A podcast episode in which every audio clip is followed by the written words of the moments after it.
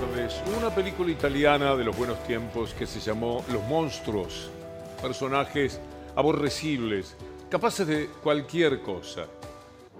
Hay nuevos monstruos y hubo una segunda parte de esa película que se llamaba Los Nuevos Monstruos. Estos serían los nuevos, nuevos monstruos. Estoy hablando de Mauricio Macri. Lo que van a escuchar para el comienzo del programa no estaba previsto hasta hace minutos porque vamos a hablar de los peligros que se corre aún en plena democracia, a propósito de mi ley y todo lo que se propone la ultraderecha si es que llega finalmente al poder político. Y de pronto apareció algo que en principio queríamos chequear muy bien, ver si se trataba de una verdad, si podía ser una fake, algo armado, porque es una monstruosidad lo que van a ver. Pero sí, Mauricio Macri la protagonizó. Eh, con lo de Maldonado. Una locura. De golpe pasa esto, ustedes consumen todos los desastres que nos pasan a nosotros. Ese artesano desaparece y la primera hipótesis fue de entrada. Se puede abogado por los ríos de la Patagonia Argentina, pero que no tiene la oportunidad de ir, pues es un lugar maravilloso. Son bravos, ¿viste? No es para cualquier salame distraído cruzar un río, por más que tenga 10 metros de ancho. Te lleva, ¿viste? Mínimamente hay que ser un monstruo, un nuevo monstruo, para decir esto, más allá de todas las connotaciones que tiene el crimen cometido contra Santiago Maldonado. Por eso, esto ocurrió hace un rato que nos llegó este material, minutos, decidimos llamar a Sergio Maldonado para que por lo menos pueda entregarnos su opinión frente a lo que acabamos de escuchar. Sergio, buenas noches. Hola, buenas noches, Víctor Hugo. ¿Qué tal? ¿Escuchó? Sí, sí, sí, lo escuché, lo vi, eh, lo vi varias veces, pues la verdad que no podía creer. Pero, o sea, nunca deja de sorprender las declaraciones de Macri. Eh, cuando lo buscamos a Santiago, no se hacía cargo de nada, lo mencionó dos veces en esos 78 días. Cuando apareció el cuerpo, la llamó con total impunidad a mi vieja, eh, poniéndose él en víctima eh, después lo volvió a nombrar, eso le sirvió también para ganar elecciones, ¿no? En el 2017. Después, en el 2021, nuevamente lo volvieron a utilizar a Santiago. Y ahora, el viernes pasado, dos días antes de las elecciones, el juez general favorece a Patricia Bullrich con un fallo que hoy apelamos. Y ahora se vuelve a meter Mauricio Macri diciendo las barbaridades que dice, que en realidad me parece totalmente, ya no sé si cómo repudiar porque hablar así, con total desprecio, primero eh, deshumanizar esa, lo despectivo que es ese artesano, como si fuera una, cosa, eh, con ese tono tan eh, prepotente que tiene, tan a veces te causa mucha, mucha bronca escucharlo, y lo que desconoce Macri ahí es en el contexto que se da, que no es que Santiago se metió a nadar y se ahogó solo lo que pasó ahí fue una represión ilegal de la Gendarmería de Patricia Bullrich, que desconoció, negó, estaba al, mando Pablo Nocetti. Eh, lo que hicieron ahí fueron 120 gendarmes entrar ilegalmente. Desapareció Santiago 78 días. Hubo tres rastrillajes en el mismo lugar donde apareció el 17 de octubre, en los cuales a los siete imputados que hay, el juez nunca los llamó a declarar nunca hizo una reconstrucción de lo que pasó ese primero de agosto y hoy apelamos para que la causa no quede impune. Sergio, queríamos escucharlo frente a esto que es un disparate ya demasiado doloroso, es una afrenta no solamente para la familia Maldonado y para el recuerdo de Santiago, sino para todos los que tenemos alguna formación humanista. Es intolerable, insoportable y no alcanzaría ni siquiera con decir más salame es Macri, porque de verdad que es un límite muy modesto para lo que uno siente frente a esta irrespetuosidad por la vida, por la historia. Imaginen si, si yo hubiera dicho algo en relación a algún familiar suyo, en la condena social que hubiera tenido. Y este tipo sale, dice cualquier barbaridad en cualquier lugar, no le importa nada, eh, anda por el mundo, rompió la cuarentena, cuando todos eh, hacíamos cuarentena, dice las barbaridades que dice, eh, nunca se puso a disposición para investigar y saber qué pasó con Santiago. Y en todo caso, debería mirarse un poco al espejo porque el salame es él y no puedo entender cómo pudimos tener cuatro años este tipo de presidente. y todavía está con intenciones de volver. Perdón por, por interrumpir, pero la verdad que lo miré varias veces ahí cuando, cuando me llegó porque no podía creer que lo dijera con total liviandad. Semejante ya es la segunda vez. Inhumanidad, es, es incalificable. De verdad que uno se queda sin palabras. Sergio, le dejo el abrazo y le pido disculpas en nombre de, de todos los que han escuchado esta barbaridad de Mauricio Macri. Un fuerte abrazo para usted y la familia. Muchas gracias, doctor Uy. Gracias siempre por estar ahí pendiente, apoyar la causa y siempre seguir sosteniendo la verdad y justicia por Santiago. Un fuerte abrazo. En el mundo se están ya eh, riendo del personaje. Mire el título de tapa de El Manifiesto, una de las revistas más importantes del mundo eh, Psico, es decir, psicópata americano. Esto es lo que quiero decir. De esta manera nos trata. ¿Usted se acuerda de esa película en la que los objetos valían más que el cuerpo y el alma de las personas finalmente como una síntesis muy apretada de lo que quería decir esa película? Pues bien, estamos mm, tratando de mostrarles a ustedes por qué hablamos de psicópata americano. ¿Por qué lo hacemos? Bueno, vamos a empezar el recorrido de mi ley y las refutaciones que nosotros creemos que son necesarias, imprescindibles, porque estamos en peligro. Este es el año en el que vivimos en peligro desde el punto de vista político. Escúchelo a mi ley hablar, por ejemplo, de que va a dolarizar. ¿Toca ser presidente estás en condiciones de dolarizar la economía? Absolutamente sí. Hoy es factible dolarizar. Absolutamente sí. Hoy es factible dolarizar. Sergio Boichessen, difícil el apellido para pronunciarlo, vice del Banco Central, tiene para decir lo suyo frente a esta idea de mi ley de dolarizar la economía. Una buena forma de pensarlo es, cuánto estaría, eh, un, hipotético caso, cuánto te saldría hoy eh, el dólar si, si dolarizaras, ¿no? ¿Cuánto estaríamos hablando de salario de 40, 50 dólares? Eh, y tendría, a ver, y para, para sostener, para que el dólar, dolarizando, un ejercicio, digo, con números muy, pero para, en términos generales, eh, para tener los dólares necesarios para que el tipo de cambio se mantenga más o menos como está hoy, harían falta unos 45 mil, 50 mil millones de dólares y haría falta un crédito entero nuevo del Fondo Monetario. Si, si realmente para, para ir hacia una dolarización tenés que apostar de nuevo por un endeudamiento como este o generar las condiciones para que los dólares de los argentinos se inviertan acá y generar eh, procesos para consolidar o, hacer financiables tus cuentas públicas por parte del sector público, si tu idea es hacer todo eso, apostá por tu manera. Ahora... Mire usted lo que eh, dice ahora mi ley sobre el CONICET. Piense esto. Hay países que decidieron caminar por el lado de la inteligencia.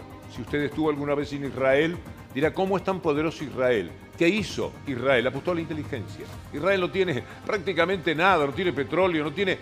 Quiero ser respetuoso. Cuando digo no tiene nada, estoy hablando de esos dones naturales que la tierra recibe en algunas partes, nada más, como si Dios fuera muy desparejo en las distribuciones. Israel apostó a la inteligencia, otros países lo han hecho. Y mire usted lo que significa el poder de Israel en el mundo, más allá de otro tipo de consideraciones. La Argentina, a través de mi ley, quisiera apartarse totalmente del factor inteligencia. Esto sucedería si realmente se borra de plano lo que significa para los argentinos el CONICET. Ciencia, Tecnología e Innovación, licenciado Phil. Uh, Phil. Nada, eso, que quede en mano del sector privado. ¿Ciencia y tecnología? Obvio. ¿Y el CONICET? Que quede en manos del sector privado. Uh, vas a tener un despelote. ¿El CONICET en manos del sector privado? Que, que se ganen la plata sirviendo al prójimo conviene mejor que le dé un mejor precio, como hace la gente de bien. ¿Y qué vas a hacer con toda la gente que, vive en el Estado que trabaja en el CONICET? ¿Y, qué productividad tienen? Los científicos, ¿qué va a pasar con qué, ellos? ¿qué han, ¿Qué han generado? Desarrollo, investigación. No se nota. No se nota. O sea, cerrás el CONICET buscaremos otra forma de, asignarlo a otras cosas, porque evidentemente... Otra Mire, que me perdone los trabajadores, los científicos del CONICET, pero quiero decir que antes de ese problema está lo que significa quedarse sin el CONICET. Nada menos que eso, apartarse totalmente de lo que vale la inteligencia, de los aportes que el CONICET ha hecho, hace y hará para los argentinos. Esta gravedad es enorme y todavía está por encima del trabajo que el CONICET y las becas que el CONICET y todo lo que sabemos que el CONICET puede darle a los argentinos. Macri dice, Jorge, igual que Mauricio, que tiene muchos puntos de contacto con el personaje. Cuando uno escucha a Milei decir estas cosas, tener ese comportamiento y piensa en cómo abrimos el programa con Macri diciendo lo que dijo de Santiago Maldonado, dice son tal para cual, uno para el otro, se corresponden. Eh, Julieta Calmels de Salud de la provincia de Buenos Aires emitió un tuit que refuta este disparate de Milei. No nos da lo mismo que el otro se quiera suicidar, tampoco que quiera reventarse de droga. Abandonar a alguien que está sufriendo no es una política de gobierno. Por eso nuestro pueblo pide salud, más salud mental, más Estado para ampliar y fortalecer lo que estamos haciendo. Lo que ellos promocionan, propugnan, es el olvido del otro. En realidad, no es el respeto, es el olvido. Cada cual haga lo que se le antoja, así se suicide. No, no trabajemos por la salud mental. No ayudemos a la gente a pensar mejor, a los jóvenes, a las personas que tienen en determinado momento un rapto que eh, puede costarles nada menos que la vida. Eso no tiene ningún valor, ningún interés. Un poco lo dice Vudú en esto que vamos a compartir con ustedes. Hay un, discurso eh, a favor de la desigualdad y del supuesto esfuerzo individual. Lo extraño es que eh, la concentración tiene que ver muchas veces, te diría el 90% de los casos, más con cuestiones hereditarias que de talentos o esfuerzos personales, porque hay millones de argentinas y argentinos que se rompen el lomo eh, todos los días laburando y eso no les asegura el ascenso, el ascenso social. Entonces, ahí quiere decir que hay cuestiones estructurales que hacen que la desigualdad eh, se sostenga. Mire usted, Ojalá que lo viese el propio Milley, aunque no sé qué podría modificar de sus criterios. Esto es Kentucky. Estamos hablando de Kentucky. Estamos hablando de un centro muy importante del neoliberalismo. Miren lo que le sucede a los que eh, son víctimas de pensamientos como el de Milley. Recibimos una llamada a la sala de noticias de un empleado de un hospital universitario asustado que afirmaba que la seguridad había llevado a una mujer a la esquina de Hancock y Ellie, justo a las afueras de la propiedad del hospital, y la arrojaron de la silla de ruedas y se fueron. Minutos después, grabamos un video de ella, todavía en bata de hospital y pantuflas sucias, respirando duro, una manta blanca sobre ella en un clima de 36 grados, con sus cosas en una bolsa a su lado. El empleado afirmaba que esto se ve mucho. Luego, grabó a tres guardias de seguridad rodeando a una anciana con un andador, escoltándola lentamente a las afueras de la sala de emergencias. No puede moverse rápido, tarda varios minutos para llegar a la misma esquina de Hancock y. Después que la tienen al otro lado de la calle, fuera de la propiedad del hospital, los guardias de seguridad regresan cuando se desvanece. Me acerco a ella y me dice que no puede respirar. Me dijeron que no podía quedarme en las instalaciones. ¿Estabas allí como paciente? Bueno, necesitaba ser un paciente porque estoy enferma. ¿Qué te pasa? Tengo EPOC, tengo diabetes. Así que no te trataron. El médico me habló por un minuto. ¿Y qué le dijo? Que tenía que irme. Estamos en peligro, el año que vivimos en peligro. Eso de Kentucky es un espejo que adelanta si efectivamente mi ley se consagrara como el presidente de la República. Tomémoslo en serio el tema, porque los chicos se divierten con esto, juegan, que mi ley tienen 16, 17 años, están empezando a vivir, es otra época, es otro tiempo, mucho TikTok, mucho jueguito, muchas redes sociales, hay gente que quiere clavarse puñales diciendo fue la política. ¿Qué puede haber hecho la política en contra de ellos y ellos todavía no tuvieron que lidiar con la vida? Es como un divertimento, como un juego, como una moda, como un factor de pertenencia. Que eso sucede muchísimo entre sectores medios bajos al ver lo que los sectores medios altos hacen de sus vidas y se quieren parecer y no quieren quedarse afuera Y por esto finalmente donde hay cuatro o cinco que dicen voto a mi ley, por ahí no se resiste ese embate y se dice lo mismo y se comportan de la misma manera. Escúchelo a mi ley. Iría a un sistema de vouchers para que pudiera existir competencia en las distintas instituciones y que de esa manera contribuya a mejorar la calidad de la educación.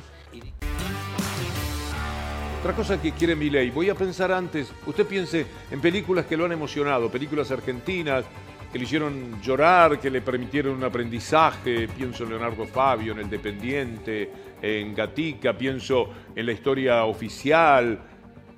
Hay para hablar de cine desde los años 30 en adelante muchísimo. Una historia formidable. Bueno, mi ley, entre tantas otras cosas, tantos disparates que dice para mostrarnos que es un año en el que estamos en peligro de verdad, dice que va a terminar con el Inca. Hacer auditoría en el Inca. Lo vamos a cerrar. Pero hay que hacer una auditoría. Sí, pero lo vamos a cerrar. Porque no igual que la televisión pública, igual Claro. que Telam. Pero históricamente, desde Alfonsín hasta acá, siempre Telam, Canal 7, el la Radio Nacional fueron el que ganaba las elecciones. Y está mal, porque es pública. Ese es el primer punto. Y el segundo punto es, genera déficit. Entonces, ¿con qué se paga eso? ¿Me entendés, no? Sí, o sea, porque si genera déficit es porque vos no generás un producto apetecible por el mercado. En condiciones normales no deberías existir, tenés que quebrar. Y si no quiebra es porque justamente está financiada con un subsidio, por decirlo de alguna manera, que alguien lo tiene que pagar. Pasmo y asombro. A mí al menos me asisten. Estoy acá con el asombro sentado a, a mi lado. Lo miro, le pregunto, ¿qué te parece asombro? Porque salgo de mí para poder entender todo esto. Ahora, si se anima a decirlo es porque sabe que cada disparate hasta ahora lo llevó a buen puerto. Verá usted gente que no tiene la menor idea de lo que piensa mi ley, que no comparte ninguna de estas ideas cuando se la presentan, pero igual dice, no, pero yo no voy a votar. No se entiende por qué. Por supuesto que las explicaciones que eh, eh, ocurren eh, desde los lugares donde tratan de concebir explicativamente el fenómeno Milley tampoco son satisfactorias porque todos eligen el camino de clavarse puñales.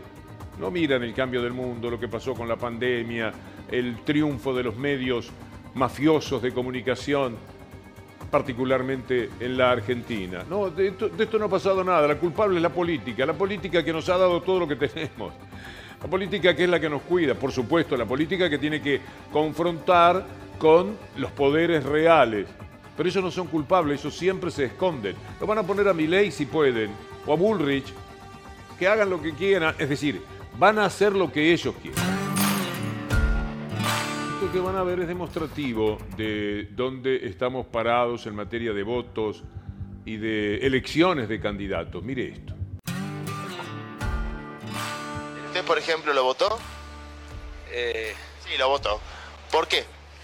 Y para, para ver si hay un cambio de todo esto que estamos pasando. Yo como empleo público, no, con el sueldo que tengo no lo alcanza ya. Y tengo que estar trabajando en otro lado para ver si... Y por la mañana soy empleado público y por la tarde soy capachero, albañil. Hago changa, digamos, se dice. Quizás en otro momento no lo hubiera votado a mi ley. Mm, No, en otro momento no. En otro caso no. Pero ¿Qué ideas de él, por ejemplo, le gusta? Y qué otras quizás no le gustan tanto. Eh, ideas de él, ninguna. La verdad, ninguna. ¿No le gusta ninguna? Ninguna, nada. No, ¿Lo votó igual? no lo ve- sí, no lo ¿Por qué? apto a- para que esté él de acá, digamos. Pero entonces, digamos. o sea, no le gustan las ideas, pero lo votó igual porque Y por haber un cambio aquí para, para todos, digamos, para mí, para vos, para... una especie de castigo Exactamente. a las clases políticas. Esa. Está con nosotros César González, bienvenido. Hola amigo, ¿cómo estás? Cineasta. César, viste que quiere terminar mi ley con el, con el Inca, ¿qué te parece? Se lo decía recién a Julián, tu productor afuera, me enteré llegando acá, es como que Primero y principal, eh, no me sorprende lo que está pasando con Milei. Eh, a la vez celebro que esté cantando victoria tan antes de tiempo. Eh, es para prestarle atención a lo que le pasó a Larreta, que hace dos meses hablaba como presidente electo y hoy es casi un, un muerto político, metafóricamente. y ya está hablando como presidente Milei. Entonces, me encanta que esté tan, tan creído, tan soberbio porque se empieza a poner realmente eh, blanco sobre negro cuál es su, programa y, a la vez es una novedad porque creo que no se parece a ninguna derecha en el mundo, eh, o sea, ni eh, Meloni en Italia, Donald Trump en Estados Unidos no tiene nada que ver con mi ley. Donald Trump, si sabemos, un neofascista, racista, pero proteccionista. Ah, o sea, puso el Estado eh, al servicio realmente de, su sociedad dentro de su modelo ultra ultracapitalista, ¿no? Eh, ni Orban en Hungría, ni, ninguno de los, de los fascismos clásicos se basaba en una idea anti-Estado. Todo lo contrario, los fascismos históricos de la década del 20 y del 30 eh, fueron a través del Estado. Mussolini, Franco, eh, el mismo Stalin. Entonces ahora estamos hablando de un, fascismo sin Estado, entonces es una novedad en términos de ciencia política, de, historia también, ¿no? Eh, no es parecido tampoco a Bolsonaro, porque Bolsonaro, mal o bien, era un militar retirado y todo, pero 20 años siendo diputado, siendo parte de del poder parlamentario de Brasil. Eh, yo creo que mi ley lo, mientras más pasa tiempo desde el domingo y más distancia hay, uno puede pensar las cosas mejor, ¿no? Saliendo de la tristeza, del golpe moral que fue para el campo nacional y popular, para la juventud de ese campo nacional y popular. Con la distancia yo creo que hay, obviamente que el factor de los medios es determinante, por más que parezca un cliché, por más que uno se canse de, de repetirlo, ¿no? Eh, no, hubo, no hubo algo que contraste el poder mediático en estos cuatro años, ese poder bestial mediático con, que vos también conocés y que tanto luchaste. No, no hubo ni un arañazo, ni siquiera desde los servicios de la televisión pública, del Canal Encuentro, como bajo esta falsa idea de vamos a ser democráticos, perdimos algo muy interesante como la ley de medios, perdimos muchas herramientas que había porque a mí lo que más me preocupa de, todo es que el lema de no hay alternativa, que fue emblema de Margaret Thatcher, que fue emblema de Reagan, que fue emblema del neoliberalismo, esté, estén los que enfrentamos eso. No puede ser que sea nuestro lema, no puede ser, no había alternativa al pago del fondo. Sí que la había. ¿Cómo no la va a haber? O sea, teniendo la cantidad de personas inteligentes, economistas muy inteligentes que en este país presentaron eh, propuestas y alternativas al acuerdo con el Fondo Monetario. Entonces siempre va a haber alternativas, siempre, o sea, yo creo que la política justamente en nuestro país siempre tuvo mucha imaginación.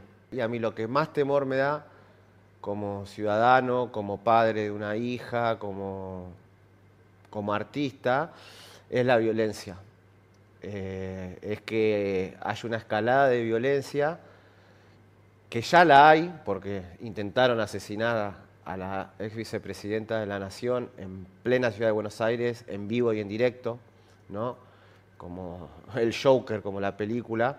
Eh, y, no, no pasó nada, no hubo un quiebre a nivel moral de nuestra sociedad, todo lo contrario, se exacerbaron cada vez más los sentimientos más bajos, las pasiones más bajas, que es con las que trabaja Milei, ¿no? Milei trabaja con las pasiones tristes, que llamaba Spinoza las pasiones tristes. Em,